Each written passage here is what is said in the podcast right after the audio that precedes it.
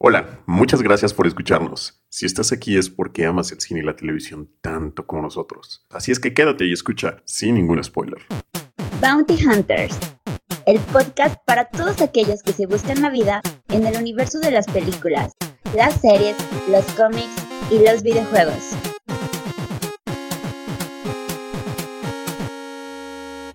Hola a todos y sean bienvenidos al episodio número 22 de Bounty Hunters. Al habla Chus y como cada semana me encuentro con Dimitri Albertini. ¿Cómo estás, amigo? Mm, pues muy triste, Chus, porque no pude ir a Qatar, pero pues ya que me queda el premio de consolación estar aquí contigo viéndolo. ¿Cómo ves a México en este mundial, Dimitri? Ya para cuando salga este episodio ya sabremos su, su destino, a, si, es que, si es que calificó de su grupo. ¿Cómo ves? ¿Te animas a, a dar un pronóstico? A ver, venga, sí, vamos a dar un pronóstico rapidísimo. Yo digo que no pasa de grupos. Yo me voy a aventar a que pasa de grupos y pasen primero. ¡Tantas veces te pedí una, desgraciado! ¡Tantas veces! ¡He vomitado Bidding por ti! Mira qué puntada dijiste, pero bueno, a ver, a ver quién tiene la razón. Esto ya quedó grabado. Ya me dijeron que, que se te desuscribieron varios, varios bots por los gustos culposos, ¿eh? Y eso que te faltó decir que te gustaba Megalodón. Dimitri, ese fue solo un momento oscuro, muy oscuro de mi pasado. Oye, si te gusta Crepúsculo, que no te guste Megalodón, eso sí es una hipocresía, ¿eh? No, claro que no, Dimitri. En uno, este, está Robert Papacito Pattinson, así que nuestro Batman. Y en el otro está. ¿Quién sale en el otro? Vin Diesel, ¿no? Que hay. No sé, no sé, ni siquiera nunca he visto quién Megalodón. Pero ve que la estaban anunciando ahorita con todo este tema del mundial. La está anunciando el perro Bermúdez. Que le anuncia el perro Bermúdez de la Serna. Su último mundial, chus. 44 años digo adiós a las Copas del Mundo. Será la última Copa del Mundo que relataré. ¿Cuántos mundiales has vivido? Pues mira, el primero que vi consciente, ya consciente, fue Corea-Japón 2002. ¿Y tú, el primero que viste consciente? Yo prefiero reservarme el dato, pero digamos que se jugó en Estados Unidos. Dimitri vio campeón a, a Pelé y es, es de las épocas de Beckenbauer y... Que por cierto, hay un, hay un documental que te recomiendo que está en Netflix que habla sobre todo el tema de la corrupción eh, de cara a Qatar. Ah, sí, lo acabo de ver no hace mucho, está bastante interesante, Dimitri. Yo también quisiera este, recomendar una plataforma de Televisa, Dimitri, llamada VIX, en el que he encontrado contenido bien interesante relacionado al fútbol. Y a la Rosa de Guadalupe, chus, ya di la verdad. ¿Y esta rosa? Ah, no ma. Eh, agarraron varios partidos viejos, remasterizaron a HD y ahí sí poder decir, no, pues yo vi cómo jugaba Pelé, ¿no? Cómo jugaba Zico, Hugo Sánchez. En HD creo que creo que es una sección que por ahí este puede valer la pena, además es gratis, entonces este pues no hay nada que perder ahí. XHGC Canal 5, al servicio de la comunidad. Desde que eres el Stone de Tenoch Huerta, ya te empiezan a llover los patrocinios. Es que ya nos hace falta, Dimitri, ya está cañón. ¿Y, y, y por qué estamos diciendo todo esto? Pues bueno, porque justamente de eso se trata el programa de hoy. Pero no se vayan. Eh, Veo que solamente les interesa lo excepcionalmente original. Entonces creo que les convendría mucho considerar esto, ¿eh? Pues sí, pero vamos a presentar algo completamente diferente a lo que seguramente se imagina. No vamos a hacer eso clásico de, de recomendar películas de deportes, ¿no? Creo que nada más hay unas de... No hay ningún, que no hay ninguna buena. De fútbol, las de no. Kuno Beck, la- ¿qué? nada, ¿Cómo de crees, gol. gol, no? No, no. Ah, por favor, Dimitri, por favor, Dimitri. Te bajabas los pantalones con Kuno Beck. ¿Sabes qué es lo único? Lo único que sí vale la pena, o sea, de, de fútbol que recomiendo así, tiene el sello Bounty Hunters. Ted Lasso, chus. Ok, pues afortunadamente no, no vamos a recomendar nada de eso, Dimitri. Y ya no vamos a recomendar gustos culposos, si no te vas a salir con la segunda parte de Crepúsculo. No, eso, eso lo haremos en una segunda parte, este... ¿Todavía tienes más gustos, culposos, chus? ¿no? ¿No te bastó? Claro que sí, Dimitri. no, vamos a hacer algo completamente, Dimitri. Tenemos una lista, bueno, tomando este como referencia a la- los cabezas de serie del mundial. A ver, porque estás hablando ya como un estos. experto, pero vamos a explicar rapidísimo qué es esto de las cabezas de serie y cómo funciona. Adelante, Dimitri. Ilústranos. Bueno, como sabrán, se está llevando a cabo el tema del Mundial y el Mundial para poder organizarlo eh, participan 32 selecciones que están divididas en, ocho grupos. Eh, dependiendo de su calificación y cómo fueron, cómo fueron clasificando a este torneo, se les toma en cuenta como cabezas de serie. Existen ocho grupos y asimismo existen ocho cabezas de serie, que son las ocho selecciones que fueron asignadas. Y se inicia con el grupo A, que es el anfitrión, que en este caso es Qatar, ¿no, Chus? Uno de estos cabezas de grupo se, se, reserva para el anfitrión del mundial, ¿no? Y esto se hace con el objetivo más que nada, pues para conservar esa emoción, ¿no, Dimitri? Que los más fuertes no se eliminen este, de manera inmediata. En esta, en esta lista que mencionas, Dimitri, tengo entendido que hemos recopilado ocho películas, ocho recomendaciones, muy buenas películas de cada uno de estos países. Es correcto, haciendo alusión de cada una de estas cabezas de serie, vamos a tener lo que consideramos, uno fue que la producción fuera directamente de este país o que representara cultura de este país. Tomando eso en cuenta, pues escogimos las ocho cabezas de serie. ¿Qué puedes decir cuáles son, Chus? Son Qatar, Bélgica, Brasil, Francia, Argentina, Inglaterra y Portugal. Muy buenas selecciones y ya veremos si nuestra selección está acorde a, al nivel futbolístico. Sí, además eh, afortunadamente el cine no le es ajeno yo creo que a ninguna cultura en el mundo. Perfecto, Chus, que inicie el silbatazo inicial. Aficionados que viven la intensidad del fútbol. ¿Y con cuál vamos a empezar? Pues mira, Dimitri, yo creo que es justo que primero, pues, y haciendo alusión al, al anfitrión de la Copa del Mundo, Dimitri, creo que es justo comenzar con el país de Qatar. Una película complicada, Dimitri, porque, híjoles, ¿quién, quién sabe algo de, de, cine catarí? Pero afortunadamente creo que encontraste por ahí una, una buena película con un elencazo a la cual pues no le fue muy bien que digamos, pero pues no hay problema. Tenemos dólares para tirar si queremos ahí. La película se llama The Prophet, El Profeta. Aquí es una pequeña mezcolanza, Chus. Sé que tú eres mexicano, mexicanísimo. Y además de meter la lana que le metieron los catarís, también le metió lana un, una gran actriz mexicana que sé que admiras mucho. Ah, caray. A ver, Dimitri, ¿qué, ¿quién es esa, esa actriz que, que me mencionas? Salma Hayek, Chus. Quería hacer una película que fuera un poco más como para el alma. Y yo pienso que al alma, el vehículo más directo para llegar es el arte. ¿De qué trata la película? Por favor, dinos de qué trata. Antes de, de hablar de qué trata, ¿cuánta lana le metieron a, a este, mi querida Salma y los, y los cataríes a esta película? Creo que fue un riesgo, o sea, creo que le metieron 12 melones, chus. Ah, 12 melones. Sí, de eso sí me y Salma puso dos.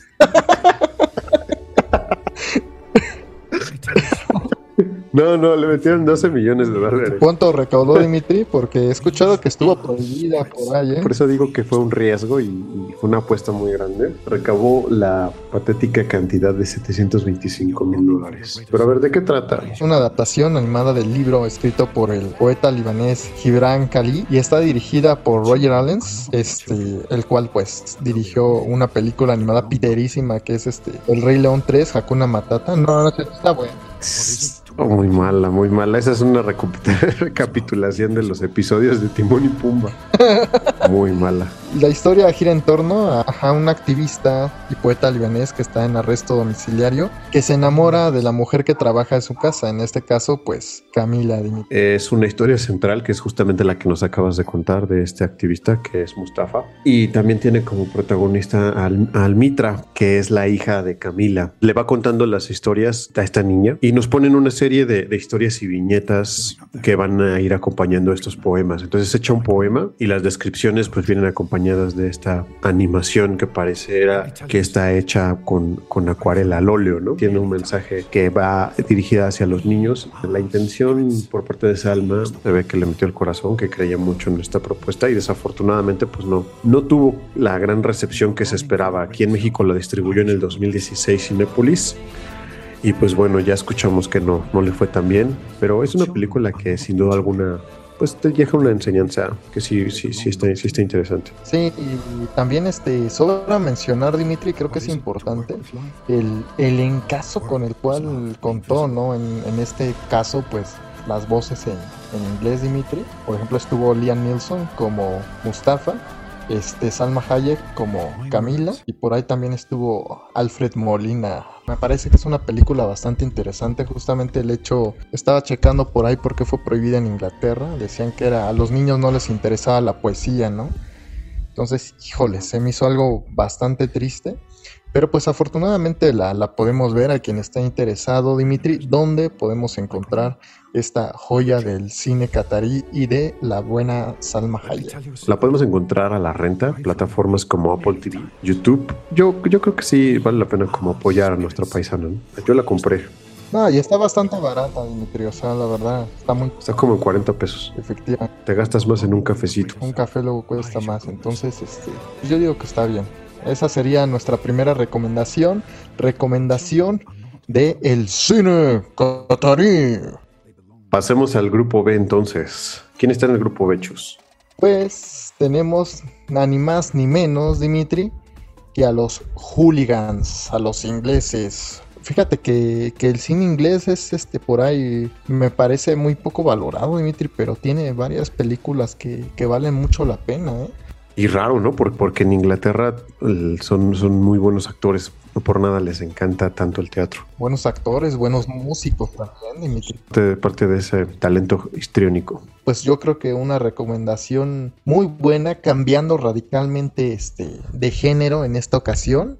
Y vamos a recomendar 28 días después, Dimitri. ¿Sabes por qué recomendamos esta chus? ¿Por qué recomendamos este peliculón? Sí, es un peliculón realmente. Fíjate que tiene una de las escenas más impresionantes que yo he visto, tema de locación, porque grabaron en las calles de Londres vacías, o sea, el Big Ben, tomaron el Big Ben, el puente. Entonces creo que toma la esencia perfecta de, Londres y de Inglaterra, ¿no? Sí, no, y también tiene mucho, se aleja mucho del cine comercial este norteamericano, a lo que estamos este muy acostumbrados que, que, regularmente tienen tramas muy histriónicas y un y una un desarrollo desarrollo muy acelerado muy todo muy grande para llevarnos a un apocalipsis zombie Dimitri pero al estilo inglés, ¿no? Todo más calmado, más reflexivo y, y que es, dicho sea de paso, esta película fue la que revivió completamente al género zombie que estaba, estaba muerto prácticamente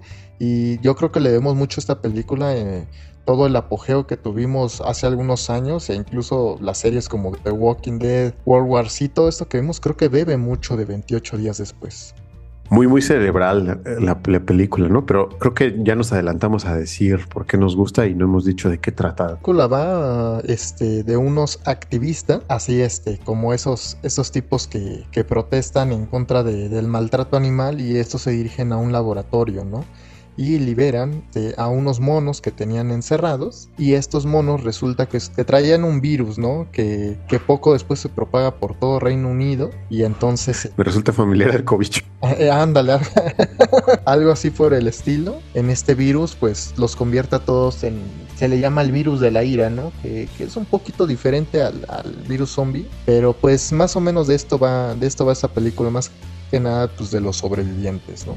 Pues la película fue muy bien recibida. Tuvo un presupuesto de 8 millones y recabó ni más ni menos que 85 millones. Ah, caramba. Y todo esto creo que el gran éxito fue porque poquito lograron hacer mucho desde el punto de vista de un sobreviviente que es este Cillian Murphy, a quien recordarán por, por ser el, el jefe de la banda de los Peaky Blinders. Of the Peaky fucking Blinders. Es una película que piensa mucho en ese tema de supervivencia desde ese punto de vista que nadie hasta ese momento lo había considerado. Y el guion es, esto es muy, muy, muy bien, ¿no? Parece incluso de, teatro. Está muy muy bien pensado. Además de eso, Dimitri, creo que es la primera película de zombies o de las primeras que ponen el foco central como el antagonista principal de la película a los mismos seres humanos. Bueno, pues peliculón, Dimitri, nada más que, que decir al respecto, eh, al menos de mi parte, ¿dónde podemos ver esta película, Dimitri? A la venta en Amazon Prime, pero yo recomendaría que es de esas películas que hay que comprarlas porque sí vale la pena para ver y revisitar una y otra vez. Yo creo que ya pasemos a la siguiente, por favor. ¿Qué nos tienes aquí recomendando? Vamos a empezar con, con un poco de cine argentino. Dale, joder. Empecemos con Argentina, Dimitri, y una de las películas más memorables de, de, de este país. ¿De qué me hablas? El secreto de sus ojos, Dimitri. ¿Cómo ves? ¿Cuántos millones recaudó esta película? A ver, decime, contame de una vez. Pues tuvo un presupuesto de nada más ni nada menos que 2 millones y recaudó 34 millones. O sea, sí, sí les alcanzó para... Para ir a unas cuantas copas del mundo. Y contratas a, a Messi una temporada, ¿no? Pero fácil. Ahora, ¿de qué va? Un asesor legal eh, retirado escribe una novela con la esperanza de cerrar el ciclo de casos de homicidio sin resolver que todavía lo persiguen. ¿Por qué es buena, Chus? El cine argentino tiene una que otra joya que son pocos conocidos por el, por el cine convencional. Bebe mucho de la fantasía y, este tipo como de, hechos la novela policíaca es un género que le gusta mucho, mucho al argentino. No, no por nada muchas de, de, las grandes telenovelas que llegó a hacer Televisa o programas de televisión, este, fueron adaptaciones de que se hacía en, la tele, en el cine y la televisión argentina, siendo más famoso, por ejemplo, Los Simuladores, Dimitri, que seguramente tú recordarás. O sea, te digo, ese género como policíaco le gusta mucho al, al argentino. Después del fútbol, el género policíaco es lo que le gusta. Sí, sí, sí, es, es, un género que disfrutan bastante. Entonces, este, pues esta película habla justamente sobre un asesinato de una joven y este, y este investigador, por así decirlo, eh, se dedica a, a, resolver el crimen, ¿no? Pero es, es algo bien interesante, ¿no? Porque se va fijando en, en, cosas, este, por ejemplo, en la película, no es spoiler, empieza a los cinco minutos, se da cuenta de, de, que es hincha del Racing, ¿no? Entonces van a buscarlo a la cancha, o sea... O sea, mezclando, mezclando el gusto, el gusto del argentino, que es el fútbol por lo que vive.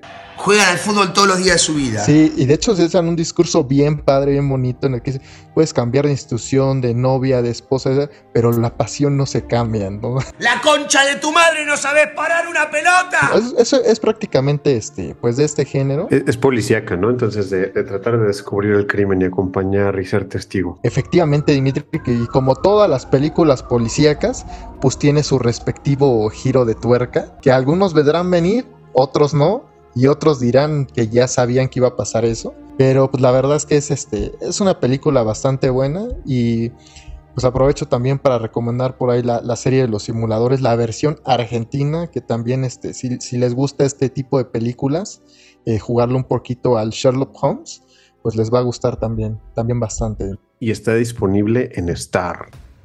Pues bueno, Chus, ya me vendiste bien esta película y creo que es momento de que yo venderte una que no has visto. Vamos al grupo de cabeza de serie. Ah, Dimitri, pues tú, tú eres puro bucho, enana y nenepil, carajo. ¿De qué te vas a disfrazar, Dimitri? Pues hoy voy a sacar el baguette, la boina, y vámonos a Francia, que es la cabeza de serie en el grupo D. O sea, ya nada más por el idioma, tú quieres ver películas francesas todo el tiempo, como en Talepú, como en. Vámonos con una recomendación que es muy popular, pero creo que es una de las películas más chingonas, no solamente del cine francés, sino yo creo que del cine. Y es ni más ni menos que Amélie. Esa película ya la vi, Dimitri, por favor. Sí, sí, antes de que me reclamen y me digan, esa película ya la vi. Les quería recomendar Triangle of Sadness, pero no sale en cartelera todavía y estoy seguro que esa también les va a gustar. Pero bueno, vámonos primero por Amelie porque hay alguien en esta mesa que no la ha visto y es el señor que tengo enfrente. Ah, caray.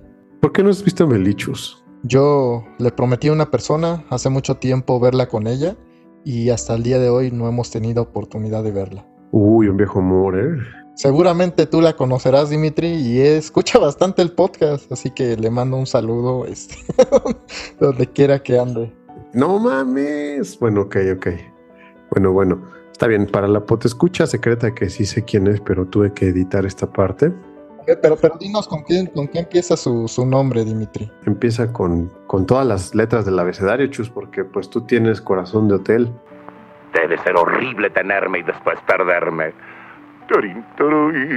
Dinos cuánto costó y cuánto recaudó. Tengo entendido que tuvo un presupuesto, obviamente ya convertido a dólares, de 77 millones y recaudó 174. O sea que sí, sí se rayó el. Sí, sí le parlaron bien.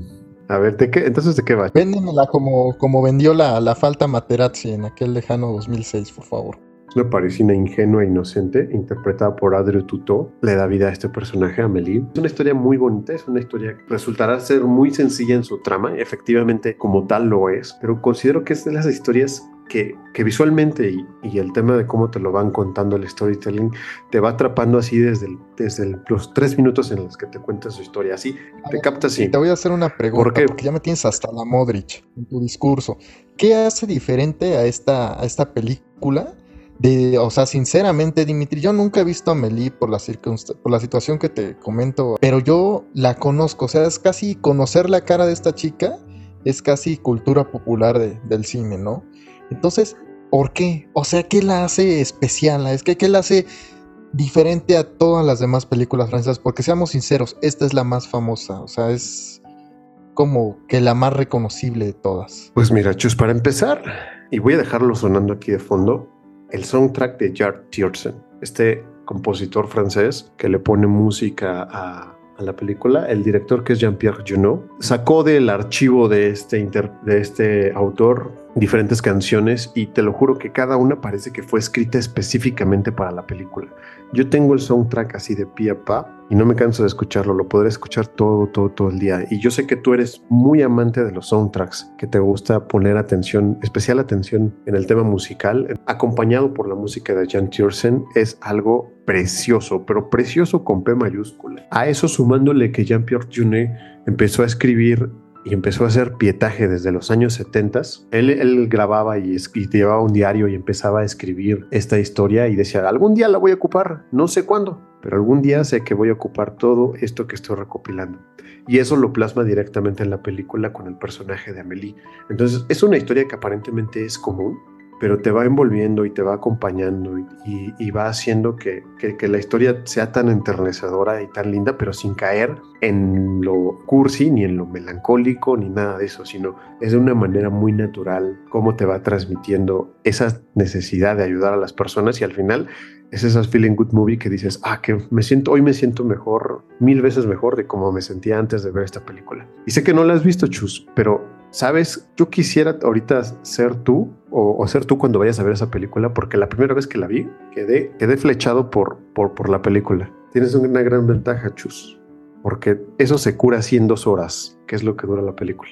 Así, rapidísimo, te lo puedes curar y puedes ir a verla. Ok, Dimitri, pues ahí está el reto lanzado a la persona correspondiente, Dimitri. Ya es este una, una promesa que lleva mucho tiempo sin cumplirse.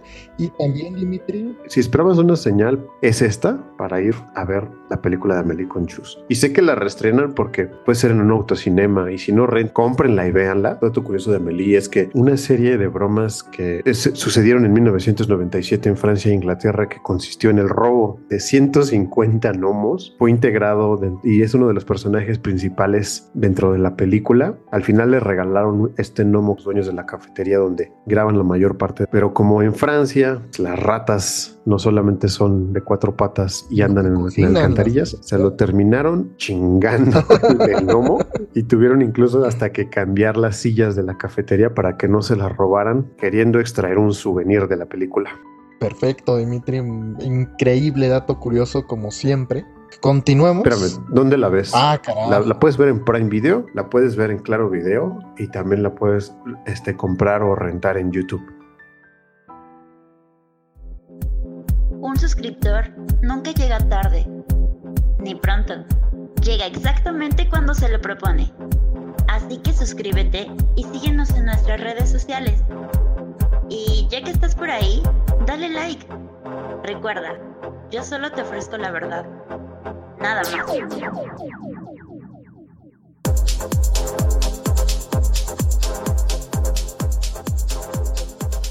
Pues vamos a pasar al, pues a la siguiente cabeza de grupo, Dimitri. ¿Qué, qué país tendremos ahí? Vamos al grupo E y vamos con España. Olechus. Olé, Dimitri, la furia, Dimitri. Yo sé que uno de tus jugadores favoritos pertenece a ese país, también tu club favorito, y creo que eres socio por ahí, ¿no? A la Madrid, claro que sí. Al rinconcito, papá. Cada año se va una cantidad considerable para que sigan construyendo el Santiago Bernabéu. Probablemente el estadio más mítico de la historia. Bueno, no, yo creo que es el Aztec. Pues bueno, a ver, vamos a hablar de la película, uno de los directores más emblemáticos del cine español, ni más ni menos que Pedro Almodóvar. Por favor, por favor lávate la boca por todo lo que vas a decir porque... No, me voy a lavar el hocico ahorita mismo. Porque es uno de los grandes exponentes, no solo del cine español, sino del cine en general. ¿Cuánto recaudó esta película, Pues mira, Dimitri tuvo un presupuesto de 13 millones, recaudó un total de 30, le fue, pues, pues sí salió, Dimitri, sí salió para el gasto, nada más, nada sí, Sí, salió, y sí. Y, para hacer, y para hacer una, una película que tiene una portada que es complicada, si ustedes se googlean la piel que habitó, van a encontrar a una chica que tiene como una máscara blanca y detrás de esta chica está uno de los grandes actores españoles, Chus, uno de tus favoritos. Por ti, baby. Sería Batman. ¿De quién se trata? Pues nada más ni nada menos que del gato con botas, Antonio Banderas. Pues yo lo diría mejor el personaje del zorro M de Murrieta. bueno, ¿de qué va la película? Es Antonio Banderas es un brillante cirujano, pero así de esos cirujanos que prácticamente es tocados por Dios, ¿no? Que lo puede todo, que es el, el cirujano plástico. Strange, ¿no? Toma a una chica como su musa y también como su conejillo de indias y le empieza a hacer unas serie de cirugías para poder hacer a la mujer perfecta. Entonces imagínate lo enfermizo que resulta ser pues, esta trama donde tú dices, ah, caray, cuerpo humano se considera como algo perfecto para que alguien venga a decir y se crea Dios y le voy a meter, lo voy a modificar y lo voy a perfeccionar. Suena muy ególatra por parte del personaje de Antonio Banderas, pero es de esas películas que te dicen, no te pases de lanza con el final. O sea, el final es lo que te rompe la mente así de, en mil pedazos chus y dices, quiero volverla a ver para poder identificar cada una de las pistas que me fueron dejando en el camino. Algo que me llamó la atención por ahí del elenco es que Elena Anaya, que es esta este, chica que nos mencionas, este, se llama Veracruz se llama como exactamente como un estado de, la República Mexicana, Veracruz. Bastante, bastante interesante, Dimitri, que no será por ahí una analogía. Es una señal, es una señal, es una Dato curioso del chus, de esos que nadie le importa.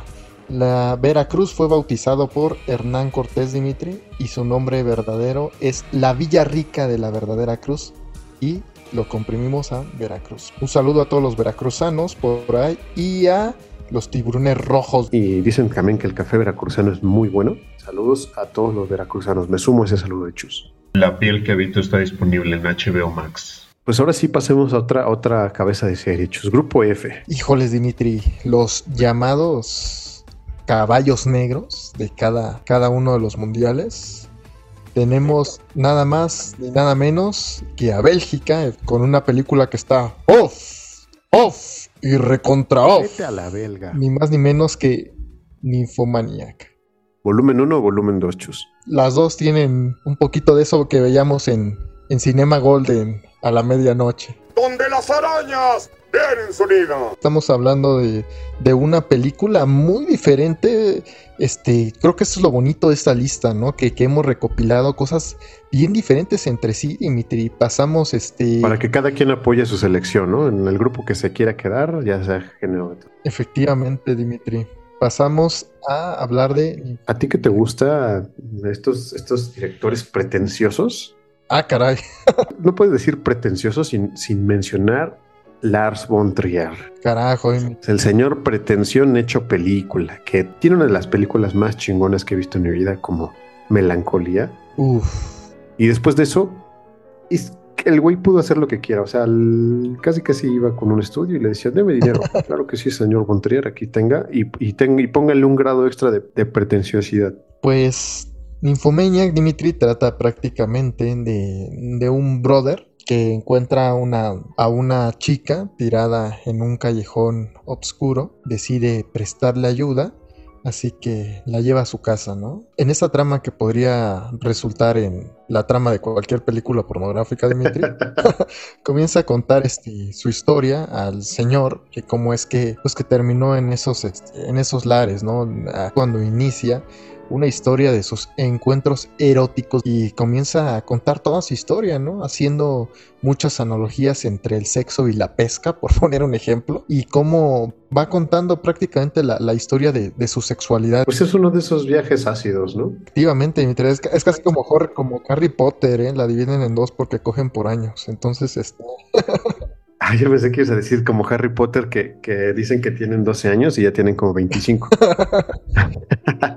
No, de hecho me parece muy interesante porque creo que fue de las primeras películas que, que tomó como base este, este cambio de elenco, ¿no? Para poder dar un poco más de credibilidad al personaje y a la edad que estaba interpretando, que ya después lo veríamos replicado recientemente en juego en House of Dragon, pero juegan, juegan muy bien con ese, con ese papel. Todos aquellos que a lo mejor su referente más inmediato de, de cine erótico vendría a ser algo como 50 sombras de Grey. ¿Qué diferencia al cine de Lance Trier de, de este tipo de películas? O sea, ¿Qué es lo que se va a encontrar diferente? Pero es un, es un cine mucho más, mucho más crudo y más explícito, pero sin caer en lo vulgar, ¿no? Te abre como ese primer panorama donde va, va increchendo, descubriendo su sexualidad, pero sí hay unas escenas que sí en su momento causaron bastante escosor entre el público. Escosor y otras cosas, Dimitri, carajo. Ah, sí, sí, claro, ¿no? Eso decía. Para, para no verla en, acompañado.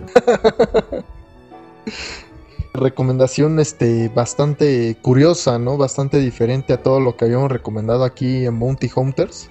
Viene de la mano de, de Bélgica, ¿no? ¿Dónde podemos encontrar esta película, Dimitri? En Pornhub. y la versión censurada en Netflix y Amazon. ¿Estarán las dos partes, Dimitri? Seguramente sí. Vamos con Brasil. Ah, carajo. En el grupo G, una de las cabezas de serie que más trofeos ha ganado en la Copa del Mundo y que ha hecho buen cine. Buen cine.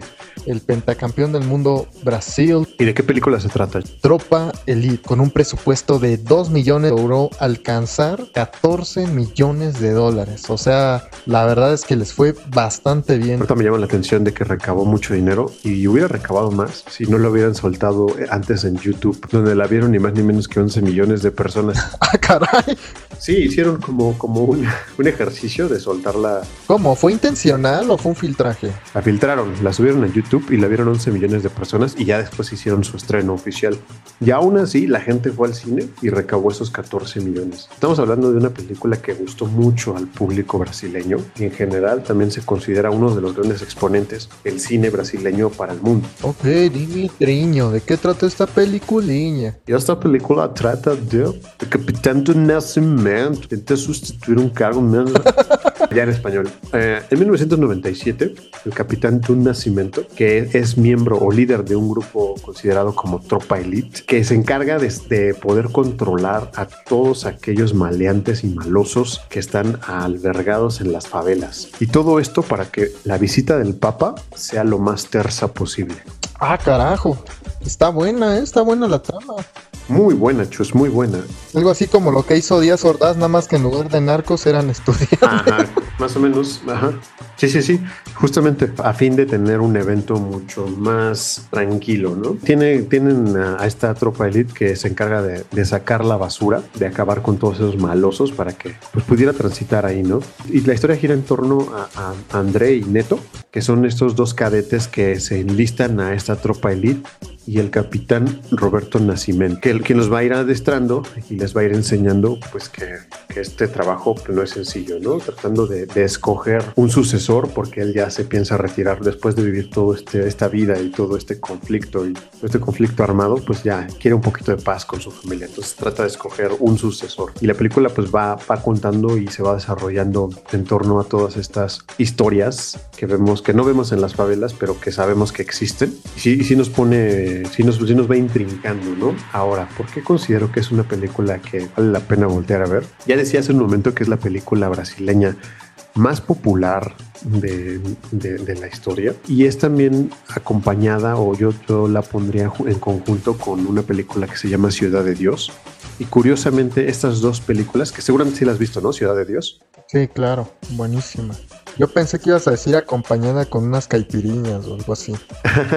Te va a resultar muy familiar la historia y cómo la van contando, porque el guionista que es Braulio Mon Montovani escribió las dos historias y la acción es ni más ni menos que puesto en manos de José Padilla. Si te gusta la serie de Narcos, pues seguramente también te va a gustar esta película, porque él, él, él fue el encargado de, que, de, de hacer el, el episodio piloto y también de escribir todo toda esta serie. Tiene mucho ese estilo, mucho ese estilo en el que los policías se encargan de los malos, pero de una manera que también... También se ensucian las manos. Pues víctimas en el camino y efectos colaterales, exacto, pero también se ensucian las manos. Vale, vale mucho la pena en ese sentido. Tanto es así que también el, el actor principal, Wagner Moura, interpretó a Pablo Escobar. Ah, carajo. Bien, no sale por ahí mi Tenoch. No, esa ya sale, él, sale ya en las temporadas posteriores.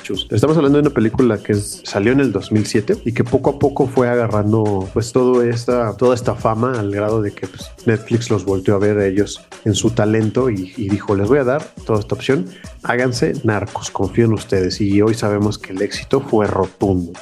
Me acabas de vender Tropa Elite como nunca antes nos habías vendido algo desde, desde Top Gun definitivamente yo creo que hay que verla. ¿Dónde podemos ver esta película, Dimitri? La podemos ver ni más ni menos que de agrapa en YouTube, irónicamente. Pero si quieren contribuir al trabajo de estos señores, que sería lo ideal, pues pueden rentarla también eh, a través de, de, las plataformas como Apple TV y YouTube por la módica cantidad de 20 pesitos. No, no inventes, Dimitri, ni lo que cuesta un sobre del mundial, carajo. ni lo que cuesta un sobre del mundial hemos pasado ya por du Brasil, pero fíjate que hay un país muy importante que habla el mismo idioma. Serán igual de buenos en el cine, Dimitri, con uno de los futbolistas más laureados, más queridos y más odiados, pero sin duda de los mejores últimos tiempos. Muchas gracias, afición. Este para vosotros. Cristiano Ronaldo dos Santos Aveiro. ¿Qué nos puedes decir de, del país, este, del comandante? ¿Son tan buenos haciendo cine como lo son haciendo futbolistas? Pero qué curioso que ahorita mencionaras a Cristiano Ronaldo, porque justamente la última recomendación es una comedia surreal. No, ¿cómo que una comedia? Eres una verdadera vergoña, Dimitri. Una parodia, una parodia del superestrella Cristiano Ronaldo. Chus. Y la película se llama Diamantino. Ah, caray. Haciendo alusión a Cristiano. Eh, la historia de una superestrella que trata de adoptar a un niño refugiado, mientras irónicamente se convierte en una pieza eh, de un complot para que Portugal vuelva a ser grande. Es una película bizarra, bizarra, bizarra se queda corta, donde vamos a ver la parodia de Cristiano Ronaldo interpretan, interpretado por Carlotto Cota, que hace al personaje de Diamantino Matemoros. Y es, y es una copia, casi una calca, calca, calca de Cristiano Ronaldo pero al carbón, hasta tiene el mismo peinadito, eh, se para igual, juega igual, o sea, salen cosas que solamente en el, pues en el surreal pudieras como concebir. A ti que te gusta tanto este género, eh, creo que por lo menos al men la, la, la, primera parte es chistosa, chistosa, ya después se empieza como a tomar forma y pues bueno, ahí acaba en una cosa medio rara. Pero por ejemplo, para, para inspirarse y para jugar aquí a Diamantino, pues lo ponen que tiene que pensar así en conejitos y tiene que vivir así como una vida de, de, de, fantasía, de diamantina, como su nombre. Ok, o sea, una parodia. Que nada más como por ver eso, denle un vistazo al tráiler. No es una película que recomiende enteramente, pero pues entrando en este mood futbolista, futbolístico, se me hizo como interesante poner una parodia de uno de los mejores jugadores del mundo. Sí, no, dejando de lado pues todos esos películas que, ex existen sobre Cristiano o documentales, pues en los que nada más le pulen el sable, ¿no? Entonces es, parece una propuesta muy interesante y muy ad hoc a a estas fechas mundialistas que estamos, este, que estamos viviendo, ¿no, Dimi? Te voy a ser sincero. Me está gustando más el mundial en estas este, fechas, ¿eh? O sea, está chido terminar octubre, mes del terror, mundialito y cerrar con Navidad. Porque noviembre era como el puente de nada. Y ahorita es, es noviembre mundial. Está curioso, ¿eh? Entonces, ¿tú sabes por qué lo tuvieron que mudar a diciembre? Pues tengo una idea, Dimitri, pero adelante dinos a todos los podescuchas por si hay algún avispado que no lo sepa. En efecto, el Mundial se lleva a cabo de junio a julio, cada cuatro años, pero esta vez lo, movieron a diciembre porque en Qatar, la temporada de verano, donde usualmente se lleva a cabo el Mundial, hace un calor insostenible, chus. Entonces los jugadores y todo el cuerpo técnico, todos los cuerpos técnicos dijeron, no se va a poder jugar, están totalmente locos y creen que vamos a llegar a a cincuenta y tantos grados y jugar algún deporte. Muévanlo a una fecha que consideramos que, que, sea la menos, la menos calurosa. Y por eso se está jugando en estas fechas, que es la temporada invernal, donde alcanzan temperaturas hasta 32 grados. Carajo, no, pues gracias. Pero bueno, Dimitri, ¿dónde podemos ver esta, esta película? Pues la pueden rentar en Cinepolis Click y si tienen Prime Video también la pueden ver a través de ese, de ese medio. Se llama Diamantino, tiene una portada, una portada rosa que van, donde van a identificar inmediatamente a Cristiano Ronaldo, o la parodia de Cristiano Ronaldo. Denle un vistazo al tráiler, si les gusta, pues dénsela. Tuya, mía, tenla, te la presto, acaríciala, bésala. ¡Qué jugadón! Así es, Dimitri, pues hemos llegado al final de este episodio, uno de los episodios que más he disfrutado de Bounty Hunters, ¿eh, Dimitri? Y, y fíjate. Tú eres como Stephen King, cada episodio dices eso, Chus, que es la película más terrorífica que has visto. Nada, Dimitri, la verdad es que lo he disfrutado bastante. Este, espero que también nuestros escuchas lo disfruten así. Recomiéndanos aplicaciones para ver el Mundial, Chus. Ya nos dijiste, Vix, ¿qué otro, qué otro podemos ver? Una última recomendación a nuestros podescuchas.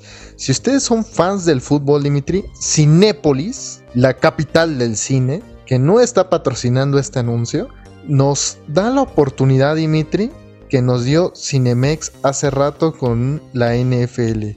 Y es ver los partidos del Mundial en una sala de cine. Y te mencionaba el tema de las aplicaciones, Chus, porque yo creo que en, la siguiente, en el siguiente programa vamos a recomendar aplicaciones para que puedan seguir sus películas, para que puedan hacer sus listas, para que puedan seguir capítulos de series de televisión. Y quizá, Chus, sea la primera vez que la gente vea tu rostro en video. Más vale que, te broncees para que vean el, tu verdadero color y no, y no, no te confundan con ese rubio de güeros azules. Desconozco a los prietos nada más, Dimitri.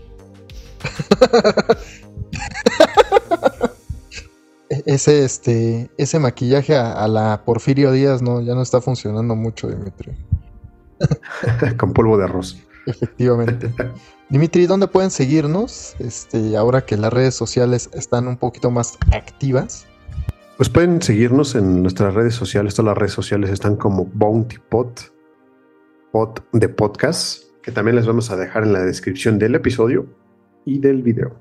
Y a ti personalmente, Dimitri, si queremos este por ahí seguirte un poquito y, y cuidar un, los pronósticos mundialistas. Lo pueden hacer a través de Dimitri y en bajo Albertini. ¿Y a ti, Chus, dónde te siguen? ¿Dónde está el six pack? Pues mira, Dimitri, si quieren ver este, cosas sin importancia, pues ahí está mi Soy Alfa 92 o algo así, no me acuerdo. Ahí, ahí están de todas formas este, en, en, la red social de Bounty Hunters. No te voy a perdonar lo de Crepúsculo, ¿eh? sigue abierta la, sigue abierta la vacante para sustituirte. Voy a subir a mis redes sociales, Dimitri, mi colección de películas de Crepúsculo. Hasta pronto amigos, un gusto, nos veremos luego. Adiós. Síganos en nuestras redes sociales y nos veremos en el futuro.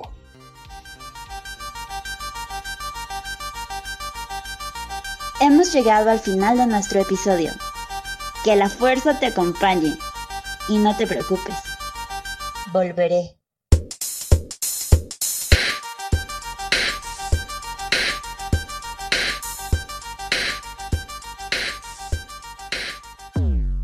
Desconoces a tus amigos.